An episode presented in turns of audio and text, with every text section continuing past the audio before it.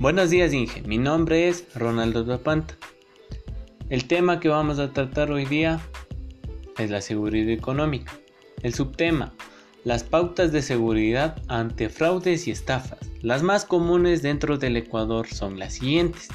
Como fraudes, recuerdos gratis, no recibir ningún objeto por parte de ninguna persona desconocida, los boletos, asesorarse en una agencia de viajes correspondiente para verificar que no tenga ningún inconveniente. La revisión de la habitación. Revisar cómo se dejó la habitación antes de salir del hotel.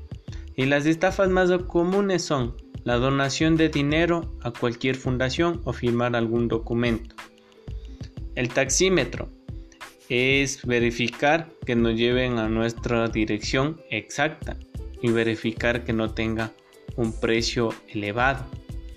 Y por último tenemos que es los policías que nos piden nuestra documentación personal. Más que todo debemos tomar en cuenta que nos indiquen su credencial de policía. Muchísimas gracias. Gracias.